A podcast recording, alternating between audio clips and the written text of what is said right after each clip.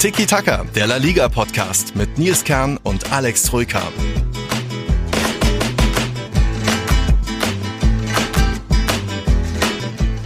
Hä? Ich weiß, was ihr denkt. Wie Tiki-Taka jetzt, so zwischen den Jahren? Es gab doch keine La Liga-Spiele. Hä? Da steht irgendwie Hinrundenabschluss auf dem Teaser. Aber die ist doch eigentlich noch gar nicht irgendwann. Hä? Alex, willst du es ihnen erklären und die Verwirrung auflösen? Ja, ich wäre auch verwirrt. weil äh, auf Social Media wird gepostet von Tiki Taka, bis Mittwoch habt ihr äh, Zeit. Äh, und jetzt ist heute aber Freitag. Oh ja, äh. Also da ist die Verwirrung enorm groß unter unseren Hörern und auch bei mir, weil du aber auch verwirrt warst, ne? Ja. Denn du hast den Tweet abgesendet irgendwie Weihnachten mit einem fast Zweijährigen macht einen, nimmt einen ziemlich mit und verwirrt einen. Und ich habe immer noch gedacht, dass ich äh, an, am Silvestertag auch noch was arbeiten und erledigen kann, aber das ist ja auch schon Sonntag. Also irgendwie, ich bin mit den Wochentagen komplett durcheinander und bin froh, wenn es langsam dann, wenn es bald wieder ein bisschen geordnet dazu geht. Aber ja, deswegen, sorry für die Verwirrung an die Tiki-Taka-Gemeinde. Äh, nee, die Aufnahme unseres Hinrundenabschlusses, auch wenn theoretisch noch ein Spieltag offen ist, ist jetzt. Es ist Freitag, der 29. Dezember 2023. Wir haben 11.15 Uhr 2018. Und wir haben viel für euch vorbereitet. Unter anderem natürlich wie immer das Team der bisherigen Saison. Wir werden über Flops und Überraschungen reden, also Spieler und Trainer ein bisschen.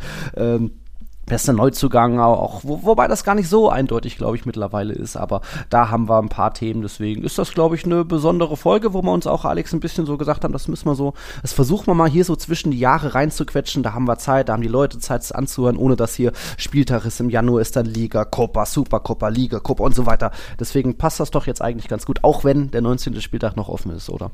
Aber es ist ja trotzdem die, die offizielle Winterpause in Spanien, die nicht so lang ist, aber eben ne, die offizielle Pause und dann passt das natürlich, da sein Fazit zu ziehen. Der eine Spieltag, um Gottes Willen, ne, der, der macht jetzt auch keinen großen Unterschied, glaube ich zumindest nicht. Weder bei meinem Team der Hinrunde noch bei den Mini-Awards, die wir hier vergeben. Von daher finde ich, passt das sehr, sehr gut in, in die etwas ruhigere Zeit hier, unseren, unser kleines Fazit äh, hier abzuliefern. Ein erstes Fazit, genau. Das wollen wir so nach und nach dann durchgehen mit diesen Tiki-Taka Awards. Am Ende gibt es auch noch ein bisschen Prognosen, zwecks Absteiger und Meistern, was wir schon in der Hinrunden-Vorschau äh, so gesagt hatten, was da unsere Prognosen waren. Aber das alles paso a paso, das könnte wieder locker über eine Stunde werden. Ich glaube, der letzte Hinrundenabschluss, den wir äh, letztes Jahr hatten, oder Anfang 23, war dann auch eine Stunde 40. Das muss jetzt nicht unbedingt sein, aber wir schauen mal. Es gibt ja auch noch ein paar äh, leichte News am Anfang zu bereden.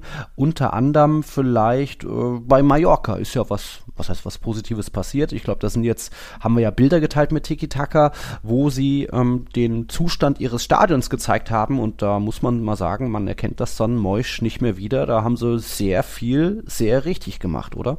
Das sieht ja richtig gut aus, ne? Ähm, also ich war auch positiv überrascht und musste erst, musste erst nachschauen, welches Stadion das überhaupt ist.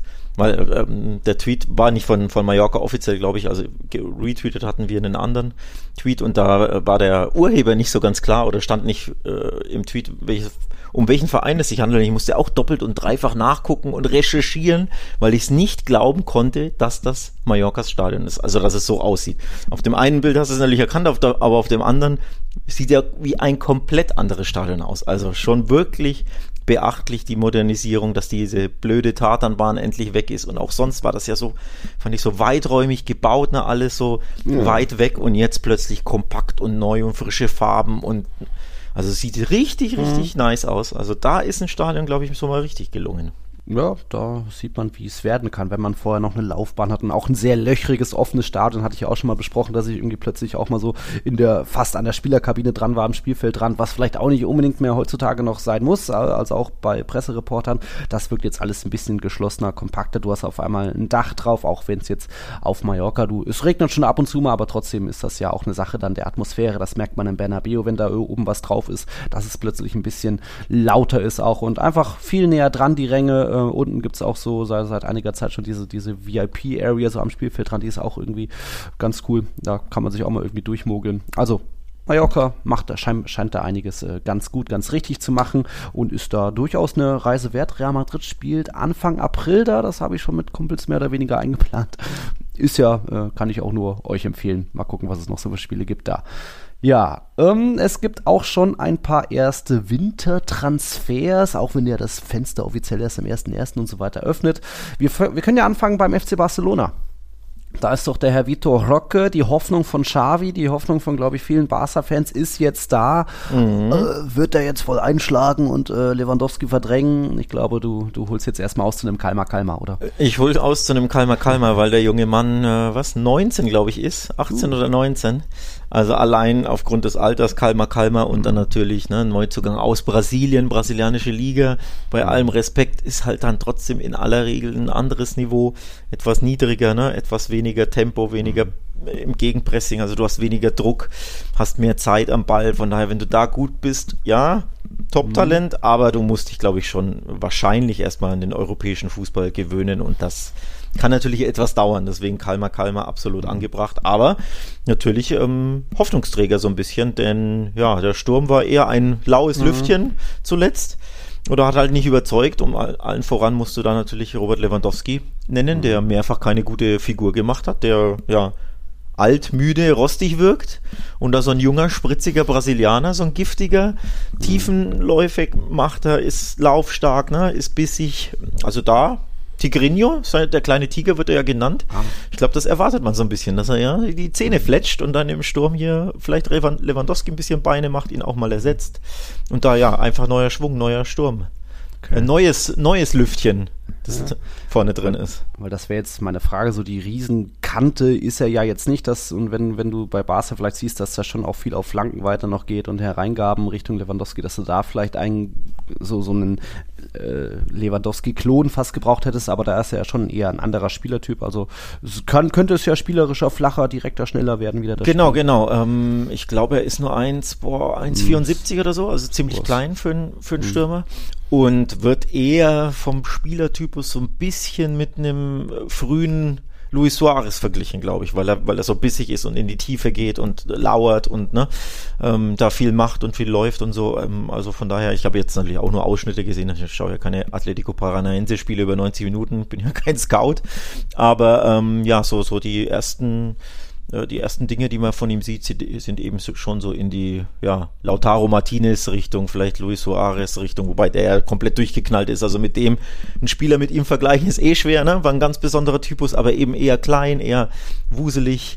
Ähm, von daher ja durchaus auch interessant, weil er dann ein anderer Stüb Spielertypus ist als Lewandowski, weil du, mhm. glaube ich, auch beide zusammen ausprobieren kannst, dass du mhm. sagst, Lewandowski, dann der Sturtam, der Neuner, der die Bälle festmacht als Wandspieler und äh, Vitor Roque um ihn rum, ne, als zweiter mhm. Stürmer, äh, ähm, der tief geht, der um ihn rumwuselt.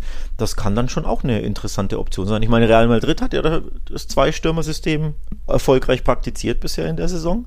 Mhm. Barca hat vorne durchaus, ja, einige Fragezeichen, ist nicht so happy und zumindest ist das jetzt eine andere weitere Option, ne? taktisch, mhm. systematisch und auch vom Spielertypus her. Ja, okay.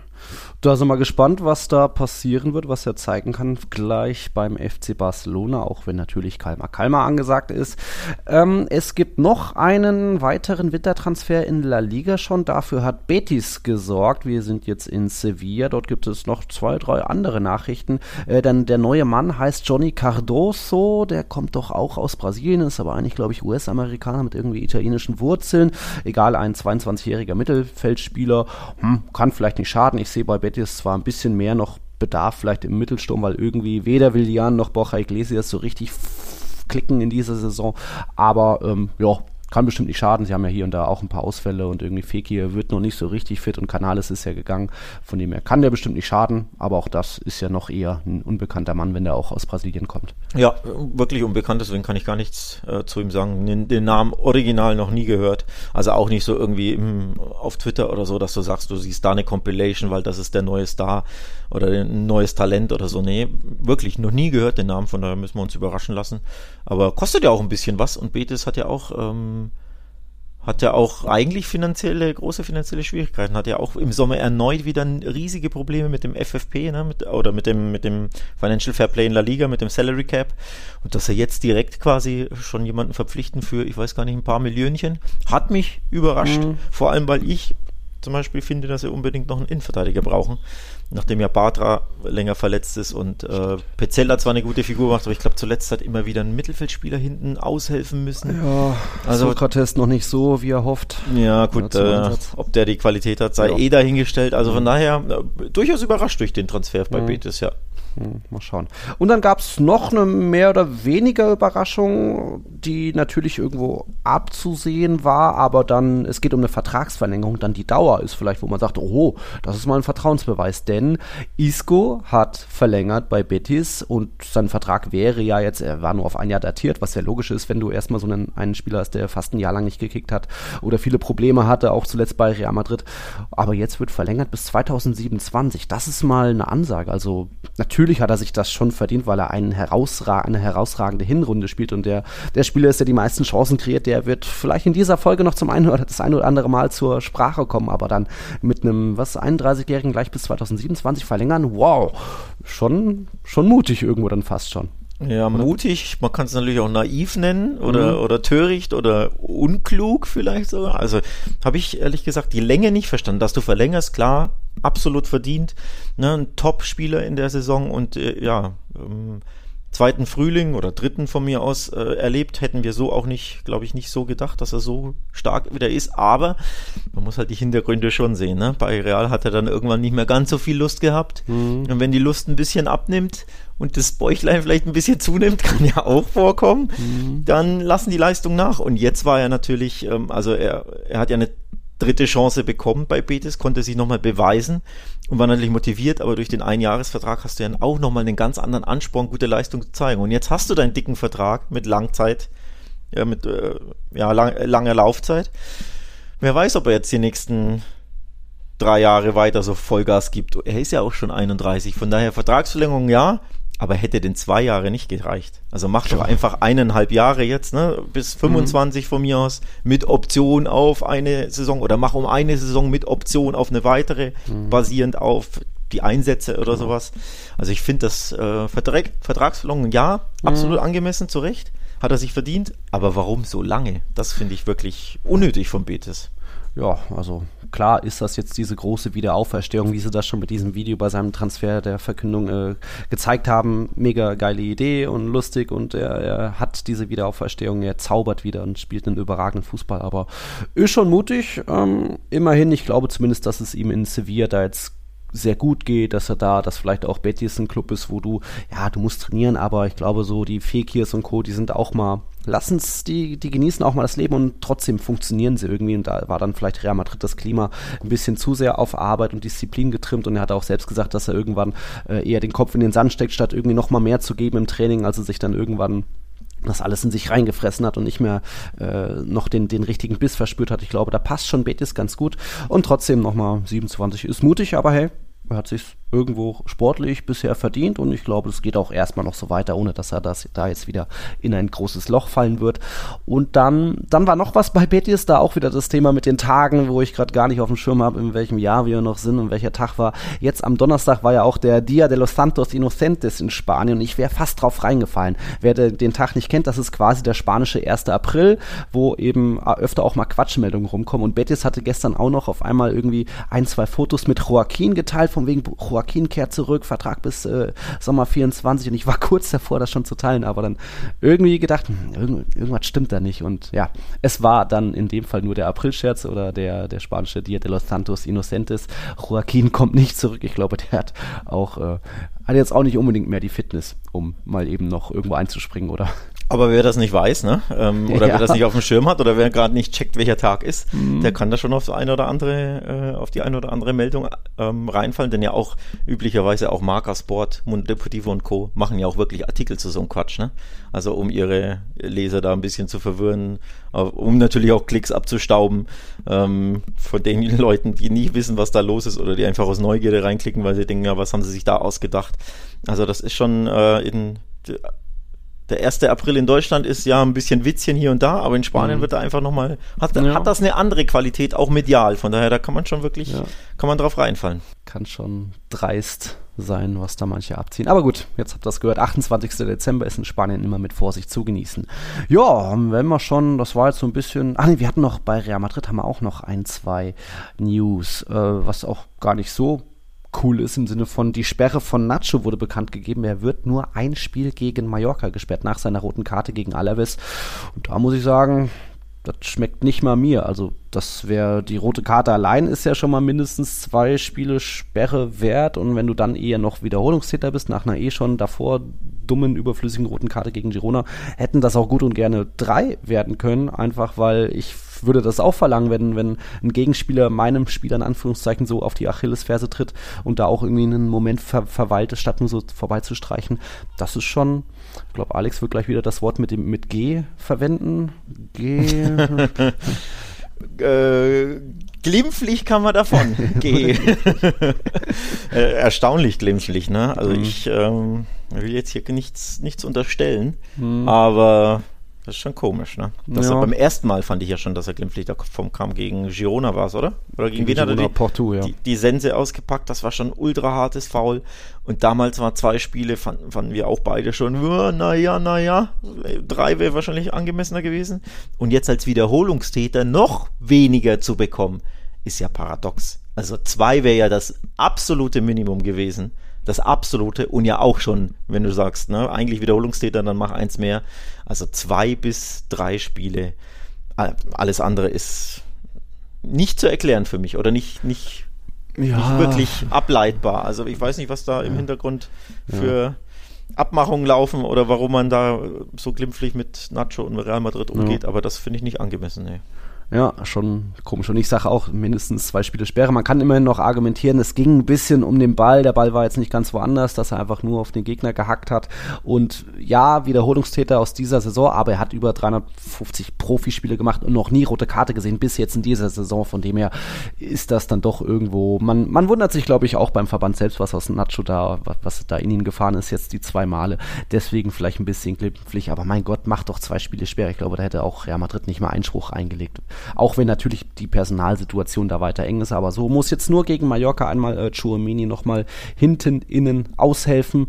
Und ja, mal gucken, ob da, wann da noch jemand kommt, weil es ist weiter die Suche nach Innenverteidiger läuft. Und man hält sich da natürlich sehr bedeckt, um jetzt nicht gleich äh, mit offenen Karten zu spielen, von wegen, jo, wir geben alles aus, was ihr für Varan wollt. Oder Mario Chila, der an Lazio letztes Jahr verkauft wurde, glaube ich, äh, aus der Jugend, könnte auch zurückkehren. Also da gibt es schon ein paar Namen, aber es ist noch nichts, noch nichts äh, weit vorangetrieben ist. Ich glaube, da wartet man jetzt auch noch ein bisschen so den Jahreswechsel ab, um dann im neuen Jahr da ein bisschen ernst zu machen, aber ich glaube schon oder bin überzeugt, dass Ancelotti wen holen will und dass auch Florentino Perez und Co. sagen, ja, okay, wir haben ja eh noch äh, einen Platz im Kader. In der Liga kann man ja nicht ewig viele Spieler registrieren, aber ohne dass da jetzt tief, besonders tief gegriffen werden sollte. Egal. Soweit zu ein paar ersten News, was wir hier noch mit reinpacken wollten, damit ihr auch auf dem aktuellen seid. Ich glaube, viel mehr aktuelles, brandheißes hast du jetzt auch noch nicht mitbekommen, oder? Nee, ist ja auch Winterpause, Weihnachtspause. Da muss es auch ein bisschen gediegener zugehen. Ja, auch gut. Und deswegen auch gut. Können wir, glaube ich, starten ja. mit mit ein bisschen Rückblick, bisschen Team der Saison etc. Der Hinrunde, muss man ja sagen. Ja, der bisherigen.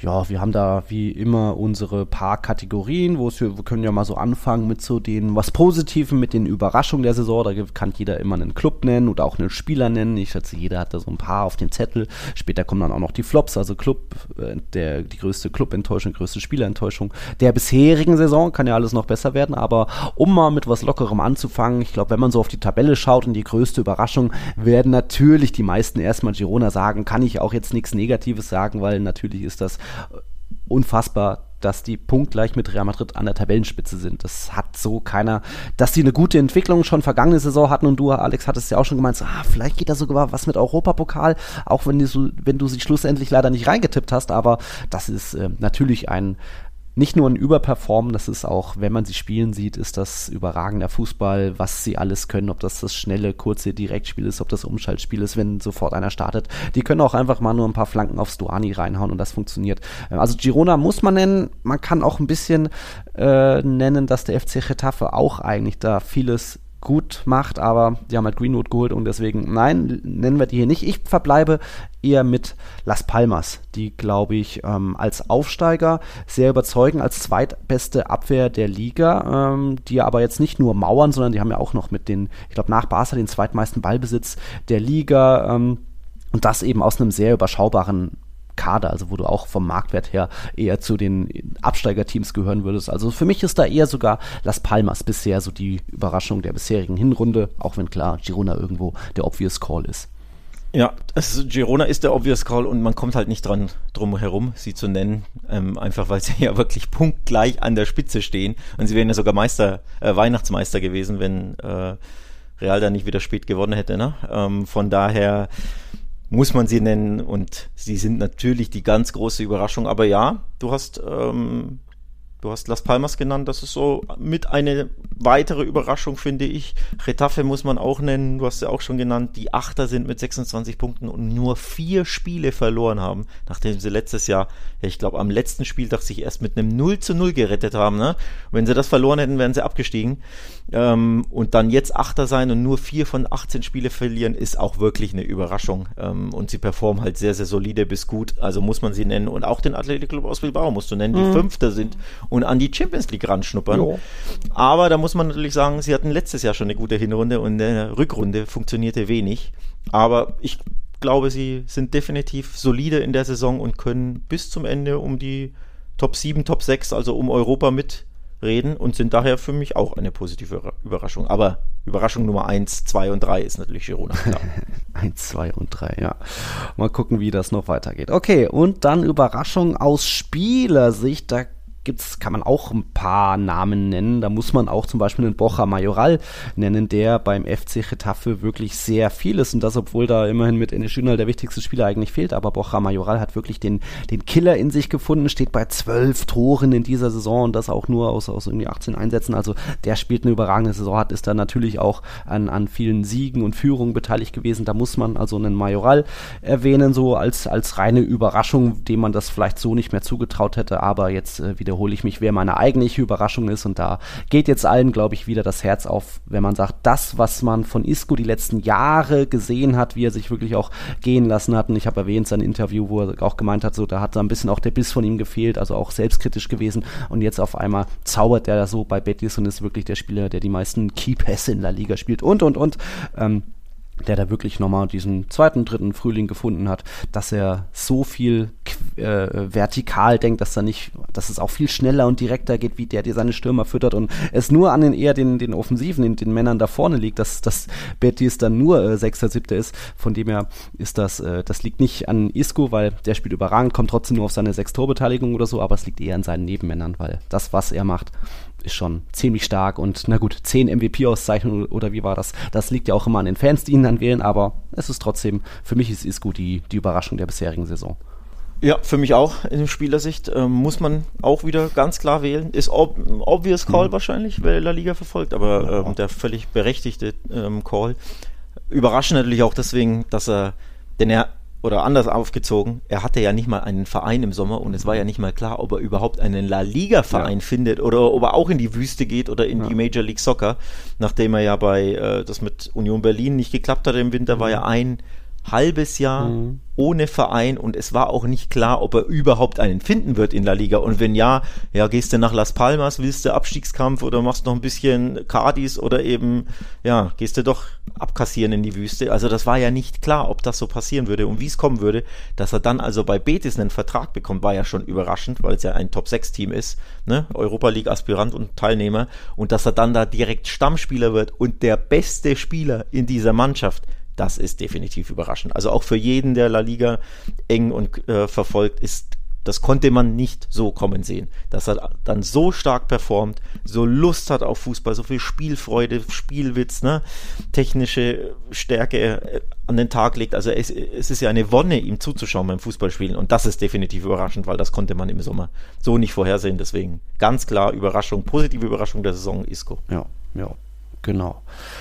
Und dann sind wir schon, haben wir die Überraschung abgehakt und können dann schon übergehen zu so ein bisschen Enttäuschungen und, und, Flops der Saison. Und ich glaube, bei den Spielern wird es dann schon ein bisschen breiter gefächert, welche Namen da genannt werden kann. Bei dem Club, da fangen wir an, ist es, gibt es, glaube ich, bestimmt oder ganz offensichtlich auch einen, der schon wieder in dieser Saison enttäuscht, wo man sich denkt, ihr habt doch gar nicht so schlechte Spieler. Und der FC Sevilla ist auch der Club, der die drittmeisten Abschlüsse in der Liga abgibt. Also da steckt schon was drin da, aber sie kriegen es so gar nicht irgendwie auf dann doch hier und da immer wieder Disziplinproblemchen und irgendwie Defensivaussetzer und Hintenfehler. Ja, und so ist Sevilla aktuell weiter nur 15. Jetzt gab es letztes Mal wieder so leichte Erfolgserlebnisse, auch wenn es gegen Atletico nicht gereicht hat im Nachholspiel. Aber ja, ich glaube, da muss man den FC Sevilla erstmal als ganz große Enttäuschung nennen. Auch war natürlich wettbewerbsübergreifend, was sie in der Champions League gezeigt haben. Auch wenn hier und da natürlich mal Pech dabei war, aber die Ergebnisse stehen dann doch am Ende da und das ist das, was zählt. Und deswegen ist der FC Sevilla. Du kannst mal ein ein Ausrutscherjahr haben wie letzte Saison. Da hatte ich dann noch der Europa League-Titel gerettet, auch in die Champions League rein, aber es, die Formkurve zeigt jetzt nicht deutlich nach oben oder gefühlt haben sie jetzt nicht so viel aus irgendwie Fehlern gelernt und die Abwehr scheint immer noch zu wackelig zu sein, auch wenn Ramos hier und da was Gutes macht oder Bardet ist auch kein schlechter, aber trotzdem, es funktioniert einfach sehr wenig, sehr selten. Ja, sie waren ja letztes Jahr schon die große Enttäuschung ne, bei uns in der Hinrunde. Und jetzt äh, verteidigen sich diesen Titel sozusagen. Denn ähm, ich habe auch überlegt, es gibt ein paar über, äh, negative äh, Überraschungen oder äh, Enttäuschungen für mich, aber gemessen an dem, was ich erwartet habe, ist natürlich Sevilla die Enttäuschung Nummer eins, die unter den Erwartungen zurückbleibt. Also wenn du zum Beispiel Almeria ähm, oder über Almeria sprechen willst, die letzte sind ohne Sieg, das ist natürlich auch brutal enttäuschend, aber wo hätte ich sie hingetippt? Naja, auf Platz 13, 14, 15, 16, 17. Also sind sie nur drei, vier, fünf Plätze hinter dem, was ich erwartet hätte, nämlich Abstiegskampf. So, aber bei Sevilla hätte ich nicht erwartet, dass die wieder im Abstiegskampf stecken und dass die einfach schon den dritten Trainer am 18. Spieltag haben. Also da habe ich wirklich ähm, ja eine Konsolidierung erwartet und deswegen sind sie komplett hinter den Erwartungen zurückgeblieben und vor allem muss ich auch die Champions League Saison mit einrechnen, weil ja nicht nur in La Liga sie enttäuscht haben, drei Siege in 18 Spielen übrigens, ne? Boah. Das ist ja so weniger Siege als Deportivo Alaves der Aufsteiger oder als als Las Palmas, die doppelt wow. so viele haben. Ja. Mehr als doppelt so viele, sieben. Also das ist so enttäuschend. Aber wie mhm. gesagt, ich finde, man muss auch die Champions League mit reinnehmen, weil sie so eine machbare mhm. Gruppe da hatten und dann da einfach letzter werden in dieser Gruppe.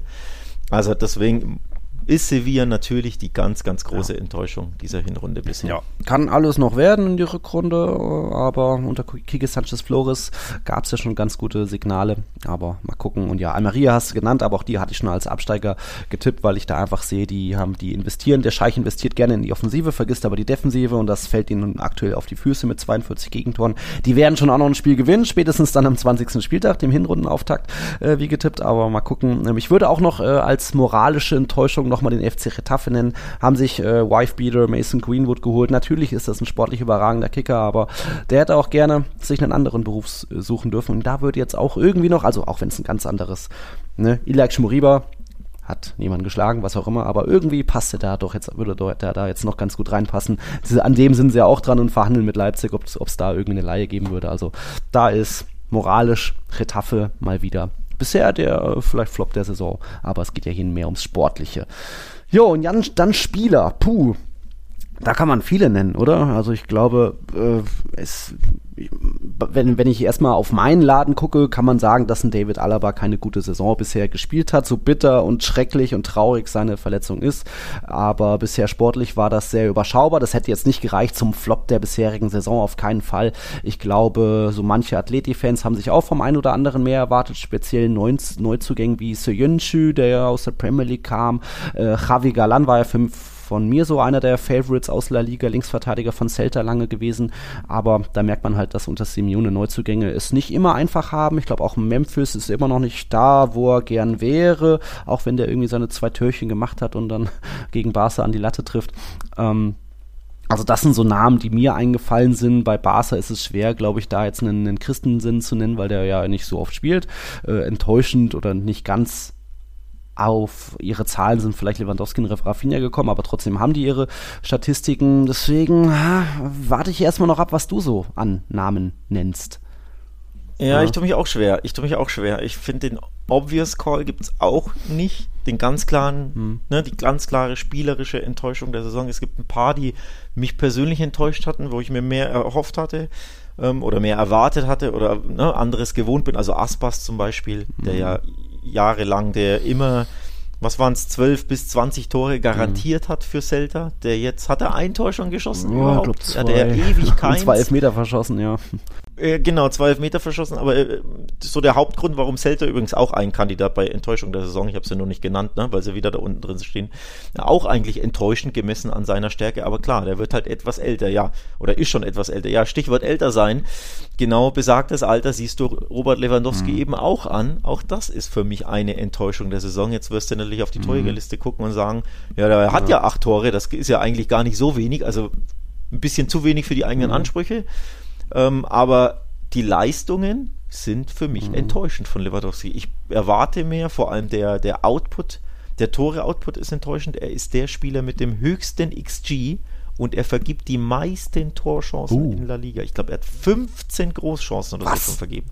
15? Ja, brutal. Also gemessen an diesen Zahlen, an diesen mhm. Statistiken, an seiner Qualität, an, an der Ablösesumme, die er trotzdem gekostet hat mhm. vor vor eineinhalb Jahren ist Lewandowski für mich eine absolute Enttäuschung in der Saison, auch spielerisch dass er ab und zu einen, einen Ball verstolpert ja. und ne, zu lange braucht, bis er, bis er den Ball verarbeitet, etc. Ein Abschluss, den er komplett daneben senzt. Also ab und zu hält ja ein Torwart natürlich einen Schuss mhm. passiert. Ne? Ist ja nicht immer ein Vorwurf, wenn man mal eine Chance nicht macht, aber teilweise, wenn er dann mit, mit der Schulter irgendwie allein vom Tor gegen Girona oder was, ne, in der 90. statt mhm. den Ausgleich zu erzielen, köpft er sieben Meter daneben. Das ist dann einfach enttäuschend von so einem Weltklasse-Mann. Deswegen komme ich nicht umhin, da äh, bei den Spielern auch Lewandowski zu nennen. Aber eigentlich kannst du auch sagen, naja, stellvertretend für den FC Barcelona wird das da so ein bisschen genannt, denn ich finde den ganzen FC Barcelona auch als Mannschaft ja. irgendwo ein bisschen enttäuschend. Jetzt sind sie ja nur Vierter, ne? also auch tabellarisch enttäuschend. Viele Auftritte in der Saison enttäuschend. Also von daher muss ich so ein bisschen stellvertretend für Barca Lewandowski in der Kategorie ja, nennen. Hätte man ja auch eigentlich bei den Club-Flops eigentlich schon Barca mitnennen müssen. Aber ja, Lewandowski ist schon ein guter Call. Es gab ja auch so im Team immer mal so diese, diese kleinen Szenen, dass er dann mal den Handschlag mit Lamin Yamal verwehrt, dass irgendwie von Rafinha der Freischuss weggenommen hat. Also da merkt man auch, dass es da nicht so richtig hundertprozentig harmoniert. Gündogan hat ja auch angesprochen, so keiner ist so richtig sauer, wenn sie mal verlieren. Also ja, weiß nicht, wie Lewandowski da vorangehen muss, wie er der Typ war beim FC Bayern, der vorangeht. Der war ja auch eher nur so die Maschine, die funktioniert und andere haben dann eher, was weiß ich, gekämpft oder das, das Wort übernommen oder was auch immer. Ja, deswegen ist vielleicht Lewandowski nicht so ganz schlechter Call. Ich tue mich dann noch schwer von irgendwie jüngeren Spielern wo ich so ein bisschen auf den Durchbruch warte, wie bei einem Ander Barenechea von Real Sociedad, der schon auch auf seine Statistiken kommt, aber irgendwie, da erwarte ich mir irgendwie mittlerweile auch ein bisschen mehr, nachdem es heißt, der wäre so ein super Talent. Aber das jetzt als Flop der Hinrunde zu deklarieren, tue ich mich auch schwer. Deswegen ja, können wir uns da auf Lewandowski irgendwie einigen. Ich, ich habe aber hm. noch einen Flop. Wenn du wirklich das Wort Flop ähm, verwenden willst, ist für mich der größte Flop in dieser Hinrunde, und zwar nicht als Spieler, sondern generell in La Liga, Diego Alonso. ja, gut. Coach ja. von, der jetzt ja. wieder entlassene Coach von ja. Sevilla. Ne, das ist wirklich der größte, größte Flop kein Sieg in Liga mhm. und Champions League in, ich glaube, 14 oder 15 Spielen. Er hat ja nur in der Copa gegen irgendeinen jo. Viertligisten gewonnen. Also das war wirklich der Griff ins Klo. Übergreifend in der kompletten La Liga-Saison war diese die Einstellung von Diego mhm. Alonso und natürlich auch davor die Entlassung, die unnötige von, von Mendilibar, mhm. habe ich ja häufig hier thematisiert, aber wenn wir wirklich von Flop in La Liga nennen, muss ich einfach Diego Alonso nennen, auch wenn ja. er kein Spieler ist. Ja. Okay, haben wir das auch. Und jetzt gehen wir in zu ein, zwei Kategorien, die auch so ein bisschen vermischt sind. Jetzt geht es erstmal um so den besten Neuzugang, den besten Transfer der neuen La Liga ist. Und danach kommt dann aber schon wieder das Thema so der beste Rookie, Nachwuchsspieler. Da kann man ja auch hier und da, weil dieser Jude Bellingham ist ja jetzt auch nicht ganz so alt. Also da müssen wir nochmal gucken, wie genau wir das hindeichseln. Aber ja, wir fangen mal an mit dem besten Transfer. Ich sage aber, dass Jude Bellingham nicht ganz so offensichtlich mehr ist. Also bei, ich, oder ich fange nochmal an, bei Bellingham war, wussten ja alle, was für ein Ehrgeiz der hatte, was der bei Dortmund schon war, wie er auch die Mannschaft mitgerissen hat, dass er auch da schon wichtige Torbeteiligung hatte. Ähm, und trotzdem jetzt mit äh, seiner Ablöse 103 Millionen konnte man jetzt nicht unbedingt erwarten, dass der jetzt schon auf 15 Torbeteiligungen aus irgendwie 16 Partien kommt. Das sind ja schon mal unfassbare Werte, wo er auch so Rekorde mit Cristiano und die Stefano so teilweise verpulverisiert hat und so weiter. Also das konnte man so schon mal nicht erwarten. Ähm, weil dann zusätzlich auch noch sehr viele Führungs- und Siegtore dabei waren. Deswegen ist er da schon auch ein sehr offensichtlicher bester Transfer, Neuzugang der bisherigen Saison. Aber wenn man jetzt nochmal diese ganzen ähm, Statistiken verrechnet mit Ablöse und auch so diesen überraschenden Faktor, da muss man dann auch einen Artem Dovbyk vom FC Girona nennen, der ja auch frisch gekommen ist, irgendwo aus dem ukrainischen Niemandsland, den hatte glaube ich keiner so richtig auf dem Schirm, kein anderer Verein wahrscheinlich aus irgendwelchen Top-Ligen, unterstelle ich jetzt mal so. Und der kommt halt auch auf seine äh, 16 Torbeteiligung, hat, hat, also hat sogar eine mehr als Bellingham. Gut, der ist auch Mittelstürmer und das ist der klare Zielspieler, aber ich möchte zumindest äh, Artem Dovbyk hier erwähnen, auch wenn trotzdem glaube ich Bellingham äh, die, die Kategorie gewinnt. Ja, ist auch bei mir tatsächlich auf meinem Zettel so. Ist ja nicht mhm. abgesprochen, muss man immer wieder erwähnen. Ne? Wir sprechen das vorher nicht ab. Wir überraschen uns da quasi selbst mit unseren Nennungen. Und auch bei mir ist die 1a Bellingham und die 1b, wenn man so will, äh, Dovbik, ähm, von dem ich ja auch sehr, sehr überrascht bin. Aber ich konnte ihn bei der Überraschung der Saison nicht nennen, weil ich musste ihn ja aufsparen für, für diese Kategorie so ein bisschen. Ähm, oder wollte es spannend machen. Dachte, vielleicht nennst du ihn sogar. Aber an Bellingham kommt man, komme ich nicht am Ende nicht vorbei weil er auch diesen, ja, dieses, diesen Star-Appeal generell auch hat, weil er irgendwie, ja, wie will man es nennen, so ein bisschen Real Madrid wieder, ich will jetzt nicht sagen zum Leben erweckt, weil die waren ja nicht tot oder haben ja nicht geschlafen oder so, aber trotzdem, ne, letztes Jahr war es ein bisschen dann enttäuschend hinten raus, weil wir hatten keinen Meisterschaftskampf und Barca war jetzt auch nicht so prickelnd, also da hatte man sich irgendwie mehr Leben vom Verein erwartet, so, so benenne ich es jetzt einfach mal. Und da kommt dann Julik Bellingham, Bellingham der ja ein Topstar bei Dortmund war, aber ja trotzdem, ja, nur Bundesliga und mal gucken und 100 Millionen Rucksack und dass der so einschlägt und so zum Star wird und vor allem wichtige Tore reihenweise schießt, also auch nicht nur das Spiel äh, bestimmt, sondern wirklich die Tore macht, also auch die Rolle an sich, wie klatsch er ist, wie, wie entscheidend er auftritt, wie, wie, wie sehr er das Spiel prägt. Auch natürlich mit den wichtigen Siegtreffern. Das all around gesehen damit wurde er, wird er wirklich zum Star der Liga. Und deswegen komme ich nicht umhin, ihn, ihn dann zu nennen, weil er schon irgendwie, ja, Real Madrid so krass geprägt hat, wie ich es nicht gedacht hätte. Also, dass er ein Topstar ist, keine Frage, oder ein Top-Talent, weil er noch so jung ist. Aber dass er so einschlagen wird und so viel wichtige Tore schießt und so, so klatsch sein wird, konnte man nicht sehen. Deswegen muss man ihn da einfach an 1A nennen. Aber Dovbyk ja. ist natürlich auch grandios unterwegs ja. dieses Jahr. Ja, und Bellingham bringt ja auch nochmal vom Einsatz her auch defensiv mit, was der auch, äh, ich glaube, mit die meisten Through-Bälle, also Steckpässe in der Liga spielt. Der ist halt wirklich da auch ein sehr komplettes Paket und wirklich reißt eine Mannschaft mitten. Hat nicht nur den Klassiko gedreht, äh, wenn wir den verloren hätten, würde die Tabelle auch nochmal ein bisschen anders aussehen. Von dem her, da ist ein Bellingham zu erwähnen. Ich hätte auch nochmal kurz äh, Cancelo mit reingeworfen, auch wenn der im Summa summarum vielleicht nur sechs sehr gute Spiele hatte, aber ich glaube, das waren dann auch, die er dann klar mit entschieden hat. Oder würdest du da jetzt sagen, nee, das war zu wenig, summarum, summarum. Ja, wie gesagt, Barca hm. hat mich äh, allgemein so enttäuscht, dass ich da es nicht angemessen finde, irgendeinen hm. Spieler da positiv zu nennen. Das wäre mir generell einfach ein bisschen zu wenig. Ähm, von daher, hm. nee, schafft, schafft er nicht auf mein Treppchen. Er lässt, er lässt sein, Tal sein Weltklasse-Talent, ja. Talent passt ja gar nicht bei ihm, ne? seine Weltklasse lässt hm. er aufblitzen, aber mehr Konstanz, ne, würde ich mir dann schon, wie vom ganzen Verein ja. eben, das war nicht konstant genug, da ab und zu ein geiles Spiel mal mhm. oder ein gutes, aber dann wieder Unkonstanz und deswegen nee, kann, kann ich ja. ihn da nicht nennen. Ja, leider. und dann gehen wir weiter zur nächsten Kategorie, das ist eben dann bester Rookie und was ist das genau, weil das könnte ein Junger sein, ich meine Bellingham ist 20, Dorfpick ist immerhin 26, aber wir schauen da mal so ein bisschen über andere, um über andere La Liga Neulinge zu reden, die jetzt auch nicht die mega Statistiken vielleicht haben, aber wo man einfach hier und da Talent sieht, wo man, wo man sieht, dass sie für die Mannschaft arbeiten, dass sie was werden könnten und da muss man bestimmt auch einen Rodrigo Riquelme von Atletico nennen, wobei der hat letzte Saison schon gespielt, deswegen kann er eigentlich hier in der Kategorie nicht genannt werden, war ja bei Girona letztes Jahr.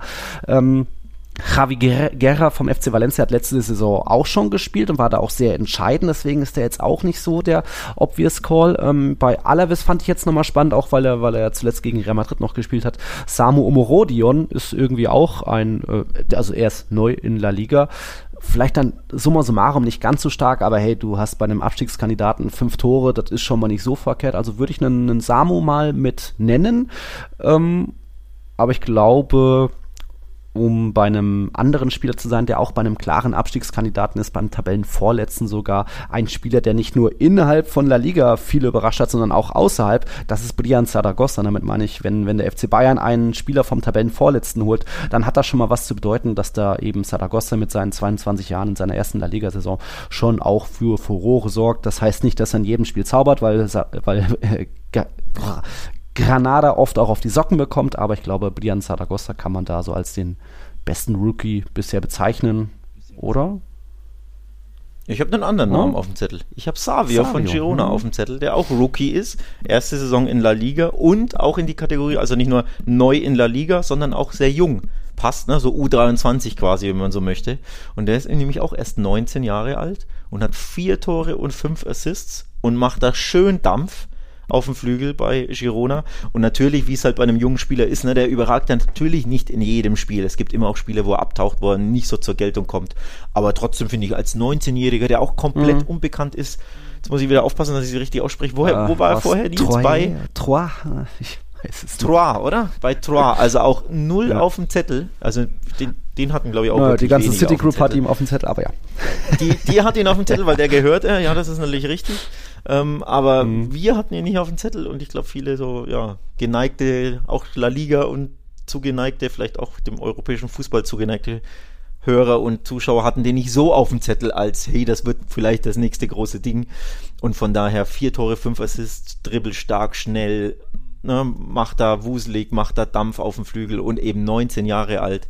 Ähm, deswegen ist er für mich der beste Rookie oder einer der besten Rookies und deswegen will ich ihn hier nennen. Und übrigens, apropos City Group, ich habe schon sogar schon gelesen, ob das stimmt, weiß man natürlich immer nicht, dass Man City ihn schon auf dem Zettel hat und vielleicht mm. ihn zum Stammverein naja, nimmt. Dafür können sie also, dann den jungen Argentinier, ja. wenn sie den holen, dann gleich wieder an Girona abgeben oder so. Hm. Ganz genau, die alten, die alten ja, Machenschaften, okay. ja. Über die wollen wir aber jetzt gar nicht sprechen, aber ja.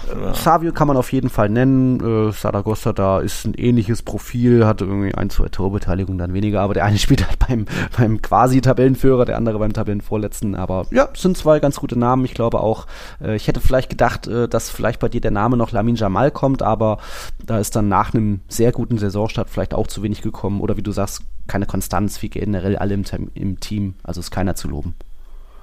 Ja, äh, erstens ist keiner zu loben. nee, kannst du natürlich auch nennen. Also man könnte ja mehrere, ähm, du hast ja auch, äh, ich glaube, Barrios von Atletico. Passt du da auch? Ach ja, warum nicht? nicht? Oder war der schon letztes so Jahr? So halb war er schon, aber nicht so wie Kelme. Nicht ganz so. Genau, genau. Ähm, von daher gibt es ja auch bei mhm. Athleti, ne, Kelme, Barrios auch, also spannende junge Spieler gibt es schon mhm. überall mal. Ja, mal ist natürlich ein Monster-Talent, kann man da auch nennen, aber hat ja auch ein paar Spieler dann von Anfang an gemacht, am Anfang, wo ähm, mhm. Rafinha verletzt und gesperrt war, aber dann auch wieder fünf, sechs, sieben Spieler auf der Bank. Und äh, Savio ist halt einfach gesetzt und vier Tore, fünf Assists. Deswegen hat er für mich die Nase vorn, aber klar, mhm. Jamal kannst du auch super für die für diese Kategorie. Okay. Nennen, dann waren das so die ersten lockeren Kategorien. Jetzt kommt die große Kategorie mit dem Team der Hinrunde.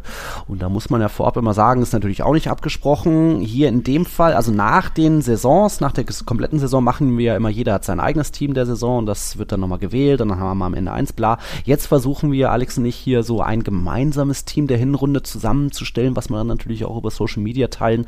Ähm, aber da es noch nicht abgesprochen ist, müssen wir erstmal nochmal das System abklären. Also ich habe wieder so eine Art 3-4-3, weil ich auch im, im, in der Abwehr weiter ein paar Fragezeichen habe, aber Mittelfeld und Angriff sind bei mir ziemlich klar. Kommst du auch auf 3-4-3 oder was hast du? Nee, nee, ich habe ähm, 4-4-2 mit Raute. Okay. Wobei mein Zehner sehr, sehr offensiv ist. Also der kann auch Stürmer, könnte auch Stürmer mhm. spielen. Aber meine Stürmer sind keine Flügelstürmer. Ja. Deswegen spiele ich 4-4-2 mit Raute und mit zwei Achtern, einem Zehner und einem Sechser mhm. sozusagen. Dann müssen wir mal gucken, wie wir das zusammenkriegen. Wird schon irgendwie gehen, aber äh, bin ja schon mal gespannt, wenn welche vier Abwehrspieler du hast. Also klar gibt es ein paar gute, aber ich habe nur so zwei klare, mehr oder weniger. Mal schauen. Aber ich glaube auch, bitte? Ja, in der Ab Abwehr äh, habe ich mhm. auch ein paar Fragezeichen. Deswegen finde ich es gut, dass wir ein Team aufstellen und nicht zwei, weil ich habe quasi vier Innenverteidiger mhm. und kann mich nicht so richtig für zwei entscheiden, weil ich, es gab für mich nicht diesen herausragenden Innenverteidiger, den ich sage, wow, das ist der Fels in der Brandung und an dem kommt keiner vorbei. schon, und, aber ja. Ne, das ist, ja. nee, habe ich, hab ich eben keinen und deswegen finde ich es gar nicht mhm. schlecht, dass wir hier unsere Teams ein bisschen mischen, weil Innenverteidiger lasse ich gern ja. mit mir reden. Ich bin gespannt, wen du das Ja, machst. ich glaube schon im Tor könnte es äh, eine 50-50 Sache sein weil ich würde gerne einen belohnen, der zur zweitbesten Abwehr der Liga gehört. Und das ist in dem Fall ein Name, der hier, glaube ich, in dem Podcast noch nie gefallen ist, wo jetzt sich jetzt manche Zuhörer wundern werden, hä, wer ist denn Alvaro Valles? Ja, das ist der Torwart von UD Las Palmas. Und die sind, wie gesagt, nach Real Madrid die beste, ab, zweitbeste Abwehr der Liga. Ähm, natürlich kann man da auch über Verteidiger reden, aber ich glaube, Valles spielt schon mal eine herausragende Saison, einfach individuell, natürlich auch aus Teamsicht bei Las Palmas. Und er ist da bestimmt auch einer, der so ein bisschen nochmal über das Team herausragt und eben, ohne dass er jetzt enorm viele weiße Westen hat. Las Palmas kassiert auch ab und zu mal noch ein Gegentor, gar keine Frage, aber es ist dann trotzdem immer nur, wenn dann eins und von dem her finde ich, Weiß da ist ein ist ein guter Name, auch wenn, ich weiß nicht, ob, ob du jetzt noch Unai Simon in den Ring wirfst, der auch schon seine Begründung hätte. Das ist stark, wie gut du mich scheinbar kennst. Oder wie sehr wir hier auf einer Wellenlänge sind. Ich habe tatsächlich Alvaro Valles oh, auch stark. bei mir im Tor. Und meine Nummer zwei wow. wäre Unai Simon. Als hättest, als wäre okay. das abgesprochen. Pass auf, ich, äh, unsere Stammhörer, die ja wissen, wir vergeben die Awards ja regelmäßig, ja. Ne, immer Hinrunde und Saisonabschluss, wissen ja, ich wälze dann auch immer zur Vorbereitung ein paar Statistiken, vor allem wenn ich mir nicht sicher bin, wenn so der Eye-Test ist das eine, aber ich will ja schon immer ja das begründet wissen oder so, liege ich richtig mit meinem Gefühl und habe dann nachgeguckt und bei Torhütern hatte ich die beiden zum Beispiel, weil ich fand, um mal auszuholen, ich fand Kepa stark in der Saison, vom Gefühl her aber dann hat er plötzlich seinen, seinen Stammplatz verloren, hinten raus, ne? Und das hat mich ein bisschen überrascht, deswegen konnte ich ihn nicht wählen, obwohl ich ihn persönlich stark fand. Dann Oblak hat mich jetzt nicht so überzeugt und Ter Stegen hat mich noch weniger überzeugt und war dann auch verletzt und dann habe ich so ein bisschen dachte mir, ah, es wäre ja ganz gut, aber ich hatte jetzt keine Zahlen im Kopf, habe das nachgeguckt und jetzt pass auf, er hat mit Abstand die beste Save Percentage, also er hält mit Abstand die meisten Bälle in La Liga. 82 Prozent der Schüsse hält der Mann. Kein anderer La Liga-Torhüter kommt auf über 80 und man muss wissen, alles über 80 ist absolut herausragende Weltklasse. Also normalerweise, wenn du zwischen 70 und sagen wir mal 78 bist, spielst du eine starke Saison und alles über 75 ist richtig, richtig gut. Aber sobald die 80 vorne steht, ist das herausragende Weltklasse, was du da abwehrst an Schüssen. 81,9, also 82% Safe Percentage. So, jetzt kommt noch hinzu, Achtung, wie viele Tore er, wird ja über XG gibt's ja, ne? Und das gibt's auch für Torhüter, wie viele Tore er abgewehrt hätte. Zehn Goals prevented. Äh, Statistiken äh, gemäß fotmob.com. Also zehn Tore hat der Mann verhindert. Also mit einem anderen Torhüter kriegst du vielleicht zehn Tore mehr. Nummer zwei ist Unai Simon. Was glaubst du, auf wie viele Tore der kommt? Also Ach, verhinderte. Oh, so viel lässt ja, Athletik, also, glaube ich, Defensive nicht zu. Deswegen nur, nur fünf. Ja, nicht, nicht schlecht. Also Valles hat 10,3 mhm. Tore verhindert und die Nummer 2 ist Unai Simon mit 4,0. Also allein oh. diese Lücke ne, ist, ist krass. Gazaniga zum Beispiel auch 3,7, also dann ab 4, ne, haben dann viele 3 irgendwas, aber dass der mhm. mit 10 vorne ist, der Valles, ist herausragend. Also von oh. daher Safe Percentage, Goals Prevented, die Statistiken sprechen für ihn, der Eye-Test spricht auch für ihn, hat auch eine, äh, wenig Tore kassiert generell, einige zu mhm. Nulls. Deswegen Krass. muss man hier ganz klar aber ja, alles nennen. Der ist wirklich, also, wirklich Unai Simon hat schon auch so ein paar Elfmeter pariert und deutlich mehr weiße Westen und so weiter, aber dass es dann doch so deutlich für weiß ist, weil ich habe da mehr so das Subjektive, den Eye-Test, äh, so mehr in Erinnerung. Krass auch bei Saves per 90, also pa äh, Paraden mhm. pro 90 Minuten, ist er mit 3,8 auf Nummer 2. Da ist Philipp Jürgensen vom Villarreal übrigens die Nummer 1 mit 4,4. Also der, der übrigens auch nicht schlecht ist, aber bei denen hatte ich zum Beispiel vom Eye-Test her, weil ich, als ich so Villarreal gesehen habe, dachte ich mir, der ist noch ein bisschen grün, ein bisschen mhm. wackelig.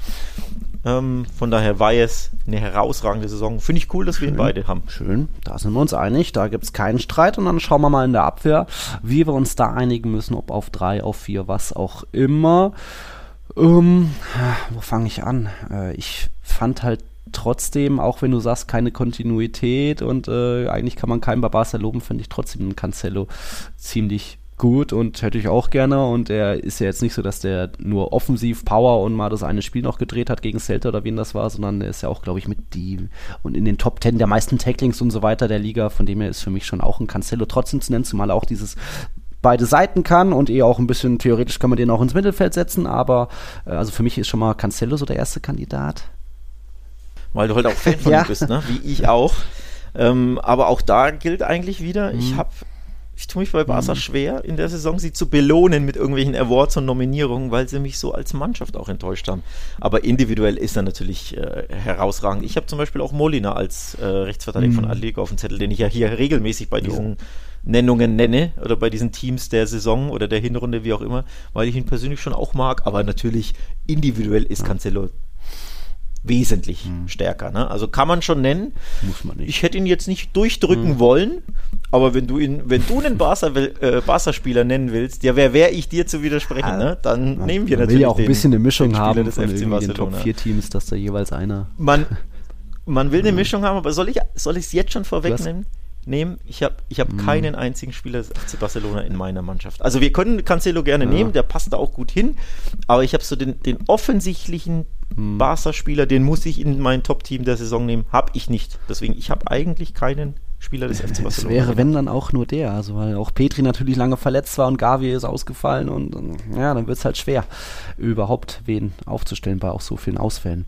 Ähm, aber ich finde, du hattest eben gesagt, es gibt nicht so diesen einen Abwehrfels in der Brandung. Ich finde, es gibt einen Spieler, der spielt eine überragende Saison, das natürlich auch hier und da wettbewerbsübergreifend. Natürlich kommt da jetzt auch viel Subjektives von mir dazu, denn er spielt bei Real Madrid und ich finde, Antonio Rüdiger ist hat, spielt eine herausragende Saison, weil er da wirklich auch dafür steht, dass Real Madrid trotz so vieler Ausfälle auch in der Abwehr äh, immer noch da ist. Er hat mit die meisten Minuten und ist irgendwie unkaputtbar und spielt auch mit so viel Persönlichkeit und so viel Spaß in der, in, in der Mannschaft, was er versprüht und dann auch so hart, ob das gegen Ossiman war, ja, ist Champions League ist nicht La Liga, aber ähm, dass da einfach ein Antonio Rüdiger für mich aktuell sehr viel überstrahlt und deswegen ist für mich Rüdiger so äh, eine, ein ganz klarer Call in dieser Abwehr ja, Stichwort klarer Call. Ich habe ja gesagt, ich habe keinen klaren Innenverteidiger-Call, sondern ich habe vier Stück. Rüdiger ist einer der vier tatsächlich. Von daher können wir uns gern auf ihn einigen. Wenn du schon Castello vorschlägst, dann äh, komme ich dir dann auch entgegen und sage, ja, dann können wir Rüdiger nehmen. Ich nenne die anderen drei der Vollständigkeit halber. Ich habe Pezea von, von Betis noch, der finde ich auch eine sehr, sehr ähm, ja, solide, starke Saison spielt, der natürlich nicht der talentierteste ist. Ne? Er ist weder schnell noch irgendwie athletisch oder so, aber macht da einen sehr, sehr verlässlichen Job, vor allem, weil Betis ja große Abwehrprobleme also personeller Natur hat und sie kassieren aber nur 18 Gegentore. Also erstaunlich stark. Vor allem sind sie ja eigentlich bekannt dafür, viele Gegentore zu kassieren. Ne? Sind nicht für ihre starke Defensive bekannt und so ein bisschen hält, finde ich, Pezea da den Laden zusammen. Deswegen wollte ich ihn stellvertretend dafür nennen. Und dann vom Athletikclub aus Bilbao muss natürlich äh, Vivian nennen, der erneut stark war, der schon letztes Jahr stark war, der, der einfach ja sehr, sehr verlässlich ist. Und von Athletik finde ich Jimenez da ähm, noch am besten. Wobei da ja? gibt es jetzt nicht den äh, gespielt ist oft. Ich dachte eigentlich, ja, ich, ich dachte, seine Verletzung hat Moso Savic, ich glaube, die äh, drei sind so ziemlich am Rotieren, aber ja. ja Habe ich, hab ich jetzt nicht, nicht nachgeschlagen, ehrlicherweise. Mhm. Aber ich, mhm. ja, ich dachte mir für stellvertretend für Atletico, die ja auch nur 19 Gegentore haben, ähm, nenne ich da Jimenez. Also du merkst schon, ich mhm. habe keinen Barca-Verteidiger, obwohl ich ja eigentlich großer Fan von Araujo mhm. bin und auch von Christensen und auch von Kunde. Aber die haben auch im Verbund dieses Jahr einfach nicht ja. überzeugt. Und sie haben natürlich auch viel rotiert und dann war der eine mal verletzt und der andere spielte mal nicht und der eine hat nicht überzeugt. Mhm. Ne? Also Kunde zum Beispiel hat mich schon stark enttäuscht und Araujo war auch mal verletzt und Christian, äh, Christensen hat dann seinen ja. Stammplatz mal verloren und Inigo Martinez war zum Beispiel eigentlich Stimmt. sogar einer der besten und ist jetzt wieder ja. verletzt, also wurde auch viel rotiert und deswegen habe ich keinen Barca-Innenverteidiger, ähm, sondern eben die anderen vier genannten und von mir aus können wir gerne Rüdiger nehmen und gerne Pezea, wenn du den auf dem Zettel hast, ja. dass wir hier einen Betis-Spieler Pezea hatte ich schon auch drin. Oder wen hast schon du? auch jetzt, glaube ich, seine zweite Saison bei Betis spielt, macht das gut. Ähm, was ich so auch an Statistiken gestöbert habe, ist auch immer mal der Name Unai Nunez noch aufgefallen, der ja vom Athletic Club an Celta ausgeliehen ist. Aber gut, vom drittletzten musste jetzt keinen Abwehrspieler hinstellen. Deswegen äh, sind schon mal Rüdiger, Pezea gesetzt. Und dann ist die Frage, ob er dann, was dann noch an Außenverteidigern dazukommt, äh, ob man dann, ich habe ja auch immer noch irgendwie, bei mir fällt immer auch der Name Luis, José Luis Gaia vom FC Valencia, aber ja, FC Valencia spielt jetzt auch keine herausragende Saison, deswegen muss der jetzt nicht genannt werden. Miguel Gutierrez ist natürlich auch top als Linksverteidiger, aber kommt er jetzt auch für Girona-Verhältnisse auf nur irgendwie zwei Torbeteiligungen und eins war doch gegen euch sogar, von dem her muss jetzt ein ja, Gutierrez ja. da jetzt auch nicht genannt werden oder auch nicht ein Arnau Martinez auf der anderen Seite. Da gibt es andere, die bei Girona überzeugen bei den Innenverteidigern zum Beispiel hat sehr starke äh, Stats Karl Starfeld von Celta. Der irgendwie die meisten Clearances pro 90 hat, also die meisten Klärungsaktionen und sau viele Blocks und Tackles und sowas. Also da hat er starke individuelle, individuelle Statistiken. Aber ich tat mich so schwer, einen von Celta zu nennen, die, die drittletzte sind zwei Spiele gewonnen haben und 28 Gegentore kassiert haben. Gut, 28 ist jetzt eigentlich gar nicht so viel. Die anderen haben 40, die da unten stehen teilweise. Aber ich tat mich ein bisschen schwer. Aber individuelle Stats sind von Starfields ziemlich interessant. Und ja, weil du ähm, Gutierrez ansprichst, ich spiele ja mit Viererkette eigentlich und ich hatte Gutierrez und Samuel Lino als meine Lino. Linksverteidiger hm. auf dem Zettel. Weil, aber Lino ist natürlich eigentlich ja. eher Mittelfeldspieler und weil ne, Athlet hier mit genau. Wingbacks spielt, ähm, passt da ein bisschen, aber nicht ganz, aber man kann ihn da reindrücken. Aber Gutierrez, der gefällt mir persönlich, mhm. aber klar, die Stats sind jetzt nicht so mhm. herausragend. Aber auch so ein bisschen stellvertretend für Girona. Also du merkst schon, bei mir ist viel Gehadere in der Abwehr. Ich bin mir nicht ja. so 100% sicher. Ja, ich auch nicht. Wir gucken mal, äh, wie wir uns weiter im Mittelfeld und im Angriff einigen können und je nachdem, was dann noch am Platz ist für die Abwehr. Auch wenn ich glaube, dass es vorne wieder ein paar Überschneidungen geben wird. Mit wem fängt man dann an von den vielen Obvious Calls im Mittelfeld? Ähm, wir können ja mal, wir fangen mit einem vom FC Girona an, der auch, glaube ich, letztes Jahr schon auf jeden Fall in unserer Hinrundenelf war. Im Team der Saison dann, glaube ich, nicht mehr. Aber das ist Alex Garcia, frisch Nationalspieler geworden. Er spielt mit 79 Pässen die zweitmeisten in der Liga. Mit 1,7 Flanken hat er die fünftmeisten. Mit 8,3 äh, langen Bällen die meisten als Feldspieler in dieser Saison. Also er ist da der absolute Ballverteiler, das absolute Brain beim FC Girona. Einer der Gründe, warum die ganz da oben mitspielen und hat seine letzte schon gute Saison noch nochmal gesteigert. Wie gesagt, ist jetzt auch verdient in der Nationalmannschaft, deswegen muss da Alex genannt werden und wird auch, glaube ich, mit Barca in Verbindung gebracht schon wieder, oder? Hundertprozentige Zustimmung. Ich habe auch Alex Garcia, hat es völlig verdient, ist der ja, Hirn, Lunge, Zentrum von Girona, ähm, überragt auch wirklich in ganz vielen Statistiken, wie du es gesagt hast. Ähm, also ist wirklich interessant und ja, gehört dazu nennen, will ich gar nicht widersprechen. Und ich weiß jetzt nicht, ob er schon mit Barca in Verbindung gebracht wird oder ob, ob er da auf dem Zettel ist oder nicht, bleibt abzuwarten, aber er sollte definitiv bei sehr vielen Vereinen auf dem Zettel sein. Denn der ist eigentlich fast schon, ja, ich will jetzt nicht sagen zu gut für Girona, die sind nochmal Co-Tabellenführer, aber na, für so einen kleinen Verein, der könnte durchaus allmählich den nächsten Schritt machen, finde ich. Also spätestens im Sommer. Hätte er sich definitiv verdient. 26 also, Jahre, da ich will jetzt nicht, was, ja. Ganz genau. Ich will jetzt nicht an alle Vereine appellieren, kauft den da weg, weil ne, will, will ich, dass er zu PSG oder City geht? Ja, natürlich nicht. Aber eigentlich ja. ist er wirklich, er ist so herausragend stark, dass er den nächsten Schritt machen sollte zum größeren Verein. Zu das schon mal offensichtlich. Dann haben wir auch noch gleich den nächsten offensichtlichen, dem wir schon jetzt, der Name ist schon öfter mal gefallen, jetzt in dieser Folge. Isco natürlich, wie gesagt, mit 3,2 Keypässen hat er die meisten in der Liga. Dahinter schon Iago Aspas übrigens, aber ja, klappt halt nicht bei Celta. Äh, Isco gibt auch die meisten Flanken ab, äh, die zweitmeisten zweitmeisten Flanken mit 1,9, hat mit 0,4 die zweitmeisten Steckpässe, also so Through-Balls äh, pro in, in La Liga. Ja, das sind nur die Statistiken. Ihr seht alle, wie toll er spielt, wie schön es ist, ihm, ihm zuzuschauen, wie schnell es geht, wie vertikal. Er denkt auf einmal, dass er da nochmal sich neu äh, erfunden hat, sich weiterentwickelt hat, als zu den letzten Jahren auch bei Real, wo er irgendwo in einem Loch war. Und ja, Isco gehört rein. Ne? Hm. Habe ich auch mache ich einen Haken dahinter, brauchen wir nicht mehr drüber reden, ja. haben wir ja schon ausführlich gelobt, den Hammer, jungen Mann. Ja, und dann, also ich fand es diesmal überraschend, dass ich glaube, wir haben beide keinen von Real Sociedad, um ein bisschen zu spoilern, ne, in der Elf, ne? Natürlich war er immer irgendwo. Woher, woher weißt du das denn schon wieder? Weil eigentlich? die halt ich, nicht so aber ich habe dir meine Mannschaft nicht gezeigt. Woher weißt du, dass ich da nicht Alex ja. Merino oder Merino Zubimendi, ab. theoretisch vorne auch Kubo, haben auch richtig gut die Saison begonnen, aber sind dann irgendwann doch so mittlerweile ein bisschen. Ich meine, sie sind erster in der Champions League Gruppe geworden. Das, da ist dann vielleicht die Liga auch erstmal nicht die ganz hohe Priorität und äh, das wird sich schon noch ein bisschen vielleicht durchmischen die die Liga, wenn vielleicht der Athletikclub wieder einbricht, was auch immer. Aber so ganz es, mir hat ein bisschen was gefehlt jetzt speziell bei einem Merino, der ja auch irgendwie Stammgast war in unserem Team der Saison Hinrunden 11 und so weiter. Von dem her ist da jetzt keiner dabei. Ähm, was nicht heißt, dass sie also schlecht spielen. Aber. Grundsätzlich, hm. nee, das nicht. Ähm, also du hättest Mikel Merino wirklich äh. Nennen können. Also nicht du, sondern Mann, ne, wie wir. Aber ja, ähm, ich fand einfach ja. andere besser, um ehrlich zu sein. Also auch äh, Preis Mendes zum Beispiel spielt natürlich auch hm. eine starke Saison. Aber ich fand einfach, andere haben sich einen Ticken hm. mehr verdient, also Isco zu nennen. Und ich habe natürlich auf der, also in meinem Vierer Mittelfeld die rechte Acht bekleidet einfach Bellingham. Weil ich auf der Zehn, wo Bellingham ja, ja eigentlich bei Real richtigerweise spielt, habe ich einfach einen anderen. Das mal sein kann. Und deswegen habe ich Bellingham deine ja. BVB-Rolle gegeben, also auch Bellingham ist ja. klar, ne? braucht man nicht nennen. Bei dir wird er wahrscheinlich die 10. Ja, ich habe ja eh so eine Art 3-4-3 und dann ist er irgendwo da vorne, was er dann wurscht ist. Aber ja. Aber wobei, nicht Stürmer aufgestellt, 3-4-3 auch im Mittelfeld, dann, ja, doch.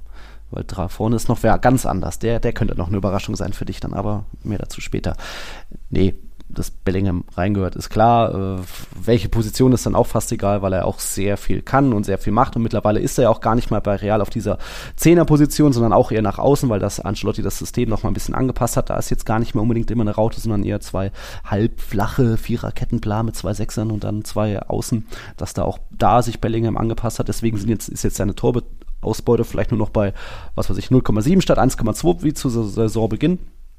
Ähm, aber ein Bellingham gehört dazu ins, in, ja, kann man ins Mittelfeld machen. Ähm, ich hätte auch gerne noch vielleicht einen, einen Chouameni aufgestellt. Der ist halt länger ausgefallen, aber war zu Saisonbeginn meiner Meinung nach äh, sehr gut. Auch ein Koke spielt eine sehr gute Saison wieder, ist da auch an allem beteiligt bei, bei Atletico, egal ob es lang oder kurz ist, dass er da auch eine richtig gute Saison spielt. Reicht für mich aber dann irgendwie doch nicht, ähm, weil ich habe im Mittelfeld dann eben neben Isco, Alex Garcia und äh, Bellingham habe ich dann eben noch einen Toni Kroos reingedrückt, der an den ersten, was weiß ich, zwei, drei, vier Spieltagen nicht so viel gespielt hat, weil da waren erstmal die Jungen gesetzt, aber dann sind einen, ein Junger nach dem anderen ausgefallen und auf einmal musste sich Toni Kroos nicht nur äh, da durchsetzen und das hat er, sondern auch ein bisschen neu erfinden, dass er auf einmal so eine Art Sechser ist, der gerne auch in Zweikämpfe geht, der, der gerne grätscht, der da scheinbar richtig Spaß hat. Das kannte man so noch auch noch nicht von dem Toni Kroos. Natürlich sind seine normalen Statistiken sehr gut. Er hat mit 69 Pässen die viertmeisten, 94-prozentige Passquote ist der zweitbeste Wert.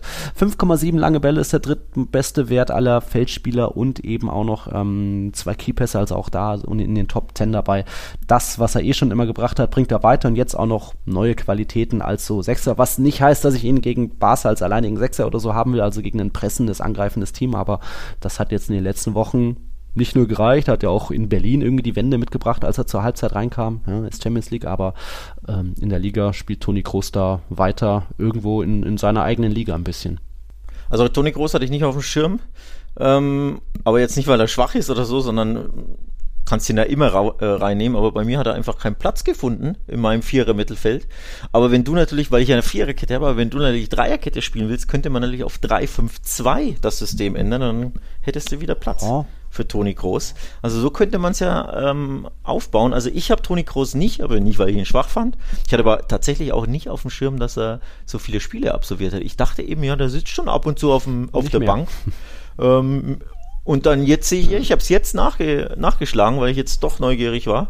18 Spiele in der Liga gemacht. Also Siehst alle. Hatte ich nicht am Schirm. Sechs. Ja, also alle, ja, ganz genau. nicht alle von Anfang an, muss man dazu sagen. Ich glaube, drei, vier, fünf oder so war, wurde nur eingewechselt. Ne? Und am Anfang war eben, ich glaube, die ersten vier, von den ersten vier hat er, glaube ich, gar keins oder eins oder so maximal von Anfang an. Und deswegen dachte ich, oh, der hat seinen Stammplatz ein bisschen verloren. Hat ihn nicht so auf dem Schirm. Aber nee, jetzt, wo du sagst, der hat doch jedes Spiel gemacht. Und er überragt natürlich wie immer bei bei seinen Passstatistiken. Also daher kannst du ihn immer reinnehmen. Aber eben in meinem System hatte ich ihn nicht drin, weil ich habe Antoine Griesmann auf der 10 als Mittelfeldspieler.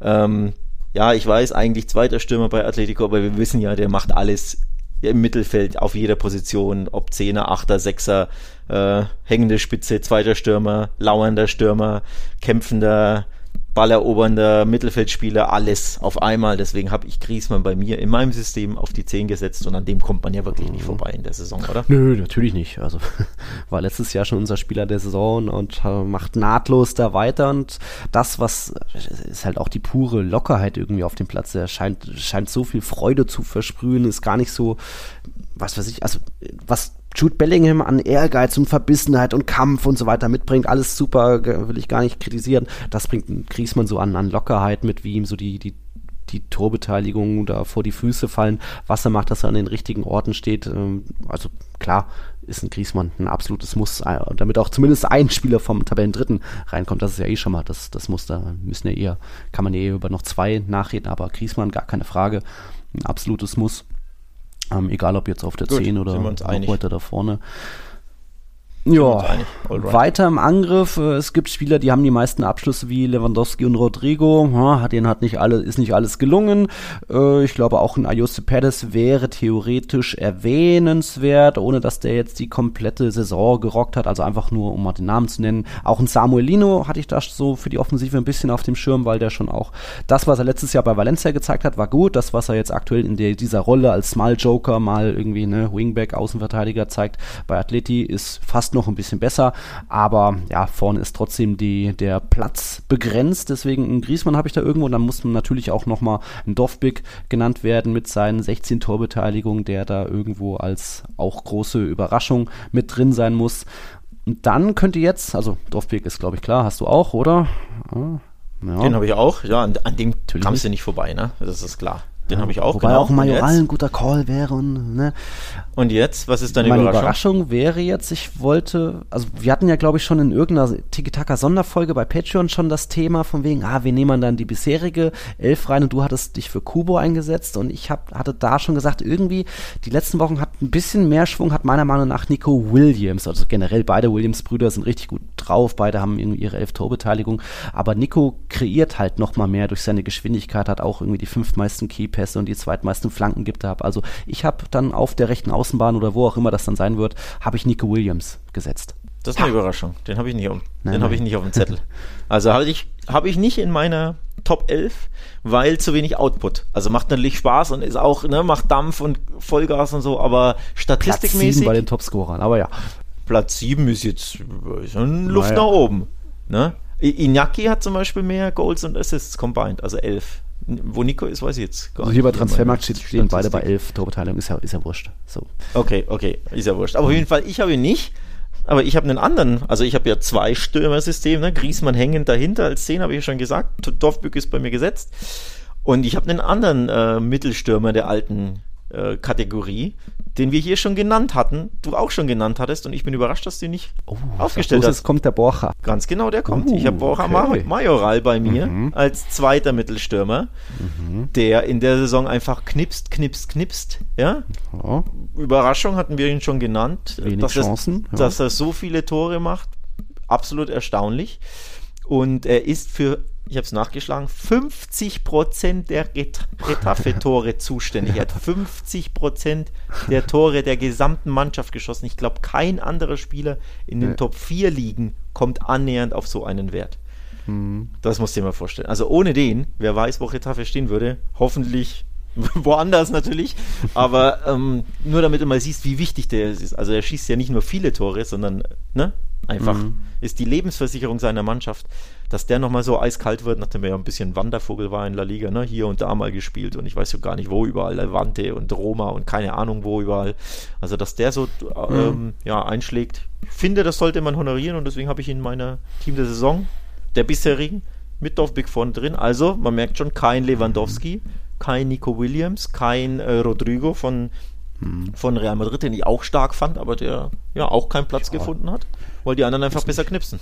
Ja, zumindest kontinuierlicher. Rodrigo hatte ja diese Phase, wo er mal 40 Abschlüsse ohne Treffer hatte, äh, bis dann der Knoten endlich wieder geplatzt war. Der spielt in den letzten Wochen trotzdem herausragend, keine Frage, aber es reicht ja nicht für das Hinrundenteam. Ähm, auch kein Kubo, der eben einen sehr guten Saisonstart hat und auch immer mal wieder sein Talent aufblitzen lässt, aber da könnte vielleicht auch noch mehr gehen an, an zählbarem, verwertbarem. Ja, jetzt ist die Frage, wie wir das zusammenmünzen. Also wir können ja erst auch noch ein paar Honorable Mentions machen. Wir hatten ja schon Molina genannt, Unai Simon genannt, ähm, Koke, ich glaube Alex Baena ist jetzt auch wieder langsam auf einem aufsteigenden Ast bei Villarreal, die ja auch eine schwierige Saison bisher hatten. Jetzt läuft es aktuell wieder. Ähm, auf der Bank gehört auch ein Morata, der auch als richtige Joker-Qualitäten in dieser Saison, Saison zeigt, der gar nicht immer Stamm spielt, aber wenn er dann kommt, knipst er auch. Gerard Moreno hält, rettet irgendwie Villarreal ein bisschen, Stuani natürlich als Joker. Das so noch ein paar Honorable Mentions. Ja, da gibt es ja gibt's schon noch ein paar mehr. Aber natürlich auffällig, um das jetzt, weil ich es vorhin schon angerissen mhm. habe, kein Spieler des FC Barcelona, auch im Mittelfeld, hat natürlich auch seine Gründe. Ne? Petri fiel lange aus, mhm. der normalerweise, wenn er fit ist, da natürlich schon einen Platz wahrscheinlich hätte. Frankie de Jong, für den gilt das Gleiche, ne? war auch lange verletzt. Gündogan ist für mich eine mhm. Honorable Mention, ähm, weil er ja schon ja, seine Leistung zeigt, aber ja, die, die anderen halt einfach ein bisschen besser waren oder entscheidender auch waren. Mhm. Ähm, aber der auch, äh, finde ich, von, von den Mittelfeldspielern noch der Beste ist. Ähm, bei Barca. Oder der zumindest der, der nicht verletzt war und der durchspielte. also auch den will ich nennen, aber er hat es halt nicht ganz geschafft, mhm. weil ein bisschen mehr hatte ich mir dann auch erwartet, muss ich ehrlich sagen. Oder erhofft natürlich auch. Also so, ne, klar, das Tor im Klassiko, mhm. aber davon so ein bisschen mehr über die Saison gesehen. Also da ist ja noch Luft nach oben für die Rückrunde bei Gündogan ja. und natürlich bei den anderen Barca-Spielern auch. Und die Flügelspieler ja. Die haben halt zu wenig gespielt und zu wenig Output. Ne? Haben sie immer ja. abgewechselt. Jamal hatten wir genannt. Rafinha, Ferran Torres, wie sie alle heißen, äh, Joao Felix, ähm, hat ja auch drüber nachgedacht. Ab und zu lässt das aufblitzen, sein grandioses Talent, aber ab und zu kommt er dann auch wieder ein bisschen zu wenig ja. und dann wird er wieder in der 65. ausgewechselt. Ein bisschen genau. wie bei Atleti, ne? Mhm. Ähm, also da auch mehr Konstanz würde ich mir da natürlich wünschen, weil das, dass er das Talent hat, Joao Felix, da braucht man nicht drüber reden. Ja, Okay, jetzt müssen wir uns noch irgendwie einigen. Ich, ich lese nochmal schnell meine Elf vor, dann kannst du gleich deine Elf nochmal irgendwie vorlesen, damit alle nochmal die Namen auf dem Schirm haben. Also klar, am Tor Weihe stand Cancelo, Rüdiger, Pezzella hatte ich, davor Isco, Kroos, Alex Garcia und Bellingham und ganz vorne Nico, Williams mit Dovbik und Griesmann. Und bei dir war's? Bei mir ist es, äh, war es im Tor, dann hatte ich ja Molina oder Cancelo in der Viererkette, Rüdiger und Pezzella Innenverteidigerpärchen, äh, Miguel Gutierrez äh, LV, Vierer Mittelfeld, Alex Garcia, Bellingham, Isco, Griesmann und vorne Dovbik und Majoral. Mhm. Aber wir hatten ja gesagt, die Viererkette müssen wir nicht mhm. unbedingt nehmen, aber dann wird man natürlich Cancelo da in die Innenverteidigung ja. stecken. Das passt natürlich auch nicht. Nee. Also da müssen wir mal gucken, hinter den Kulissen, wie wir, wie wir das deichseln, okay. ob dann hier Majoral ja. vorne reinkommt, weil ich finde, er es verdient, oder ob man doch noch Toni Groß rein ja. quetscht, ne? Nico, Würde, hm, ja. ja, also wir, wir werden uns dann, glaube ich, schon Okay, das seht ihr dann in der Grafik. Das seht ihr in der Grafik. Aber auf jeden Fall haben. zwei bunte Mannschaften, nicht überall hundertprozentig gleich, ist ja auch mal wichtig, aber ja. trotzdem wie immer sehr, sehr ähnlich, ne? Sehr, sehr. Ja, nicht identisch, aber schon viele Übereinstimmungen. Ja, Bellingham, Isco, Griezmann, das ist schon mal klar. Und dass, dass wir einen Torwart haben, ja, ist äh, interessant, aber auch nicht ganz zu Unrecht. Okay, soweit zum Team der Hinrunde bisher. Da kommt dann eben nochmal die Grafik. Wie gesagt, jetzt wollen wir noch ein bisschen zum Abschluss der Folge, die letzten Minuten, noch ein paar Prognosen abgeben. Wir können ja erstmal unten in der Tabelle anfangen, äh, wenn es um die Abstiegszone geht. Da sind aktuell Almerias letzter, danach kommen Granada und Celta. Und ich lese nochmal vor, wen wir zuvor getippt hatten in unserer Hinrundenvorschau. Wie war das? Ähm, ich hatte als Absteiger Mallorca, Almeria und Alaves also Alaves als letzten. Du hattest auch Alaves als letzten und davor Cadiz und Valencia sogar. Hm. Das eine oder andere kann man bestimmt da korrigieren. Ich weiß nicht, was sich jetzt da alles ändern würde. Also, dass Almeria da unten mit drin steht, war mir irgendwo klar. Ich glaube, Alaves äh, ist da auch nicht weit weg mit drei Punkten Vorsprung auf Celta. Deswegen kann man auch Alaves, glaube ich, weiter nennen oder ich da an meinem, an meinem Tipp festhalten. Mallorca, hm, irgendwie halten sie sich doch wahrscheinlich oder entdecken ihre Heimstärke zurück. Deswegen tue ich mich noch ein bisschen schwer, wer da wirklich noch mit Runden unter mit nach unten reinrutschen würde, aber du kannst ja erstmal sagen, was, de, was sich bei dem Valencia-Tipp geritten hatte. hatte ich ja damals schon erklärt, ne? Ähm, ich weiß nicht mehr, wer es war, irgendein Zuhörer ähm, Follower hat uns geschrieben, hier mhm. Valencia, oh, da ist ja alles schlecht, er glaubt, die steigen ab. Und dann habe ich mich, äh, er war Valencia-Fan, ich weiß nicht mehr, wer es war, ja. den Namen ver, verpeilt. Aber auf jeden Fall habe ich mich davon äh, über, beeinflussen lassen. Also ich hatte auch so ein Gefühl, boah, mit Baracha und letztes Jahr hatten sie ja so oft späte Tore mit auch ein bisschen Glück, ne? Ich, ähm, und ich dachte mir, nee, das, das ist nicht aufrechterhaltbar, vor allem weil sie ja die Mannschaft zu jung ist, aber die macht trotzdem weiter Spaß. Sie sind Zehnter. Das ist auch wieder mehr, als ich erwartet hätte. Also auch im, im Positivfall, wenn ich sie nicht als Absteiger getippt hätte, hätte ich sie nicht zwingend in die Top Ten getippt, sondern da stehen sie aktuell. Von daher auch Hut ab. Und dann habe ich mich glücklicherweise zurechtgeirrt, weil ich will ja überhaupt nicht, dass sie absteigen. Also ich freue mich ja, wenn so ein Top-Club da in La Liga bleibt. Von daher coole Sache. Und sorry für, fürs Danebenliegen. Ähm, beim Rest ja, also Almeria musst du natürlich als Absteiger jetzt tippen. Ne? Ich hätte auch gedacht, dass sie, weil sie ja Firepower haben, dass sie äh, besser Fußball spielen können generell. Also, weil, weil ich glaube schon, dass die Mannschaft talentiert genug ist, besser Fußball zu spielen, aber gar kein Sieg. ja. Das ist dann die, das ist im Endeffekt wirklich Levante in Grün, ne? nochmal reproduziert. Eine Mannschaft, die eigentlich gut genug sein sollte, die gute Spieler hat, die gut Fußball spielen kann, die kriegt die PS nicht auf die Straße, vor allem kriegen sie keine Tore verhindert hinten. Und ja, wenn du 40 Tore kassierst, ja, dann wird es auch mit dem Siegen generell schwer, ne? Ähm, wobei so viele Tore schießen sie ja auch nicht. Also Almeria ist ganz klar Absteiger mit fünf Punkten Nummer eins und die werden sich nicht retten können. Und ich fürchte auch der vorletzte Granada mit acht Punkten wird sich nicht retten können. Auch da hätte ich mir definitiv mehr erhofft und auch da glaube ich, dass eigentlich viel mehr drin ist. Gegen Barca übrigens haben sie es ja aufblitzen lassen, als sie da schnell 2-0 führten. Dass da aber eigentlich was möglich ist. Aber da geht ja auch gar nichts. Ne? Gab es jetzt wieder einen Trainerwechsel zu Medina? Ähm, wieder irgendein Südamerikaner, den wir nicht auf dem Zettel hatten. Der hat jetzt auch wieder von drei, äh, vier Spielen hat er drei verloren. Und nur in einem Spiel hat er überhaupt ein Tor erzielen können mit seiner Mannschaft. Also auch der Trainerwechsel macht mir jetzt nicht so viel Hoffnung. Von daher tippe ich Almeria und Granada als klare Absteiger. Und beim letzten, dritten Tipp tue ich mich aber dann schwer.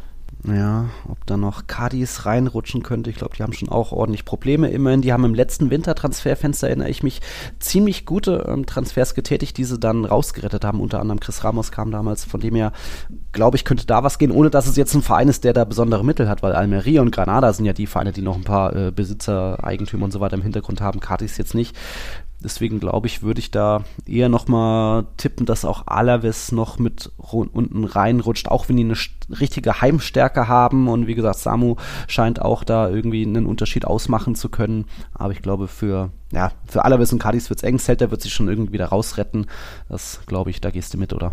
Ja, da gehe ich dann mit, weil Celta hat einfach ähm, generell ja, mehr spielerische Klasse in der Mannschaft. Ähm, mhm. Also mit Strand Larsen und, und äh, Aspas allein vorne, das sind ja, Strand Larsen kann man übrigens auch nennen als Honorable Mention, mhm. der ja schwer, auf schwerem, es schwer hat bei Celta, weil diese Mannschaft so vogelwild ist, aber der hat ja auch sieben Tore geschossen und weil wir Dorfbück äh, gelobt haben, wenn wir gerade bei Celta sind, wenn du, wenn du Strand Larsen bei Girona vorne reinstellst, macht er dir auch garantiert zweistellig Tore und zwar in der Hinrunde schon.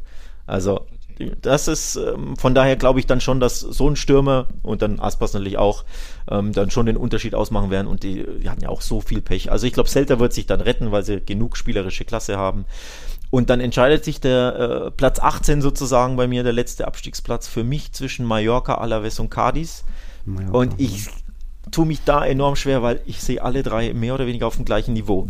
Ähm, also alle drei haben das Zeug, sich zu retten, können so unbequem sein, ne? können mhm. immer mal wieder ein 1-0 outgrinden, irgendwie über die Zeit bringen und dreckig sein und mal genau. hinten eine gute Abwehr haben sie ja eigentlich alle drei ähm, und können unbequem sein. Aber das können halt Granada und Almeria, glaube ich, auch nicht. Deswegen genau, genau. So fast hoffnungslos. Guter ja. Punkt und natürlich der große Punktaufstand jetzt schon. Aber genau das ist das. Ja. Die drei können immer ja. wieder mal hier 0-0, da ein 1-1, da ein 1-0. Das können die anderen nicht.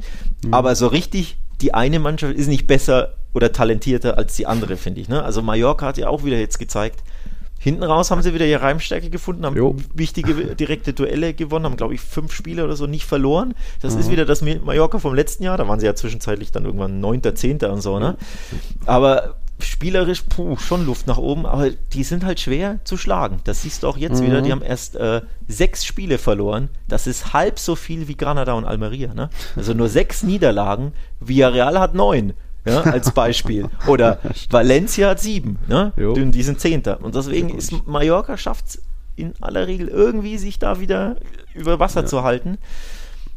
Deswegen hm. tue ich mich, ich tue mich echt schwer. Ich fand zum Beispiel auch Alaves bisher erstaunlich gut. Also ich hätte weiter unten getippt. Also 16 Spiele aus 18, 16 Punkte aus 18 Spielen geht mehr, aber ich habe weniger erwartet, um ehrlich mhm. zu sein. Von daher kann ich jetzt auch nicht sagen, Alaves wird absteigen. Das, das würde dem nicht gerecht werden oder, oder ja. der Leistung der Mannschaft bisher. Ja, da können sich speziell Teams wie Las Palmas und Alaves, wenn man in der, auf die Heimtabelle schaut, Platz 9 und Platz 11, das ist schon ganz ordentlich, aber ja, Almeria und Granada sind halt überall auswärts daheim, überall unten drin. Ja, das soweit zu den Prognosen unten und dann erinnere ich mich an unsere Saisonvorschau. Wir hatten prognostiziert, der Meisterschaftskampf dieses Jahr wird deutlich enger. Es wird nicht so, dass irgendwie wie letztes Jahr eine Mannschaft aufgibt und die andere zieht davon. Und ja, es ist enger, weil wir haben auf Platz 1 zwei Teams mit äh, punktgleichen 45 Punkten und 45 Punkte aus 18 Spiel Spieltagen sind ja schon mal sehr, sehr gut, weil du hast nur eins verloren und noch drei unentschieden.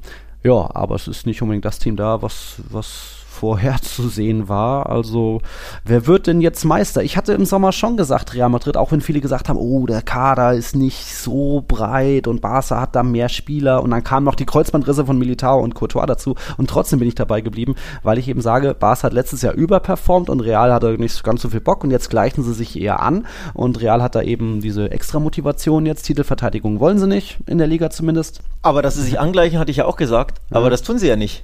Sie haben es ja, ja nicht angeglichen, Barca. weil Barca ja jetzt wieder enttäuscht. Das ist ja genau der Punkt. Ne? Wir dachten ja. beide, das gleicht, gleicht, sich an und wird mhm. Kopf an Kopf. Aber nee, jetzt haben die einen äh, sich verbessert und die anderen sich so klar verschlechtert. Deswegen ist es auch wieder komisch, ne? Oder, oder ja, nicht so vorhersehbar gewesen, wie mhm. wir es dachten.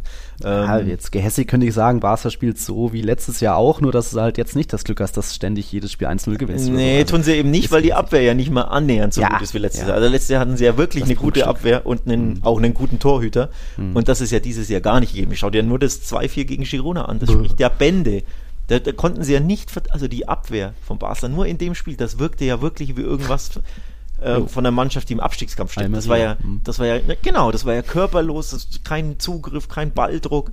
Deswegen äh, gehässig äh, kannst du sein, aber es würde einfach nicht passen, weil ja. diese Abwehr so dermaßen viel schwächer ist in der Saison. In ja, vielen Situationen, Antwerpen zum Beispiel war ja ähnlich, da ging es natürlich nicht um viel, ne? sie waren schon mhm. weiter und so, aber auch trotzdem, das, gegen den Ball ist das zuweilen nicht zu vergleichen mit letztem Jahr und das ist ein Hauptgrund. Und wie gesagt, Lewandowski verballert vorne viel und im Mittelfeld haben sie unfassbar viele Verletzungen und Gavi-Ausfall und ähm, tut ihnen natürlich auch weh, da keine Konstanz reinzukriegen und Konstanz hatten sie in der Abwehr auch durch Rotation natürlich dann auch nicht und so kommt eins zum anderen, aber unterm Strich, ja, nicht der Head-to-Head-Meisterschaftskampf stand jetzt Winterpause, wie wir es gedacht haben, zwischen Barca und Real, weil Barca enttäuschend ist. Und deswegen kann ich sie Stand jetzt auch, um jetzt zu, dem, zu der Kategorie zu kommen, Stand jetzt nicht als Meister tippen. Das äh, nicht bei sieben Punkten Rückstand auf gleich zwei Mannschaften, nicht, nicht bei diesen Performances. Ja.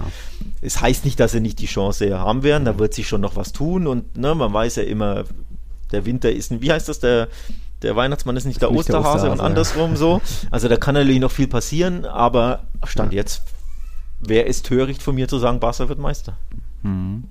Ja, und trotzdem nur sieben Punkte, weil bei Athleti sagen wir, ja, die sind in Schlagdistanz und die können, wenn sie wollen, äh, und es nicht so schleifen lassen wie vor dem ein oder anderen äh, wichtigen Champions League-Spiel kann Athleti da auch noch ein Wörtchen mitreden.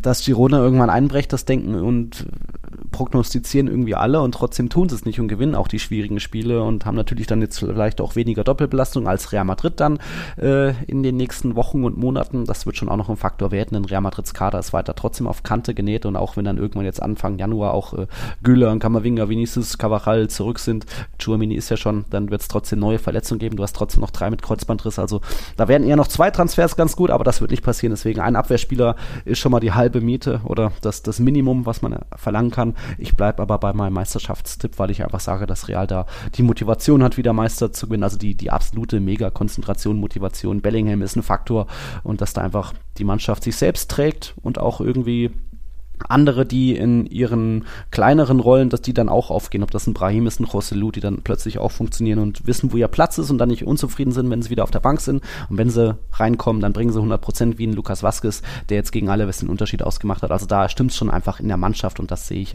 Das ist für mich so ein bisschen die Meisterformel bei Real Madrid, auch wenn es weiter noch eng wird und ich glaube, Girona kann uns da noch weiter ärgern. Aber auch die haben jetzt, glaube ich, zum Jahresauftakt direkt gegen Atletico das Duell. Mal gucken, was das wird. Mal gucken, was das wird, ja. Also ich gehe bei deinem Meistertipp mit.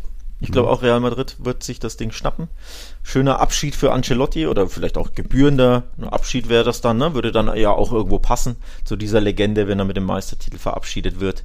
Ähm, von daher ähm, ist das dann mein Tipp. Das soll nicht die Leistung von Girona schmälern oder, oder damit will ich nicht behaupten, die brechen ein, sondern ich glaube einfach, ne? die einen sind halt besser oder haben den längeren Atem, haben mehr Klasse, haben mehr Konstanz als die anderen.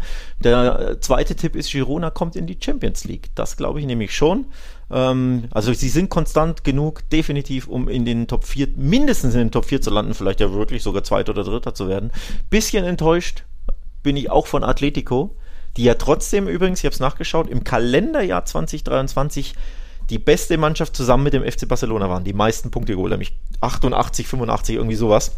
Und also die, Tore, ja. die beiden sind da vorne drin. Ich glaube, äh, Real hat vier Punkte weniger, glaube ich, als Atleti Barca. Also jetzt auch kein großer Unterschied, ne? Ein Spielchen hier und da.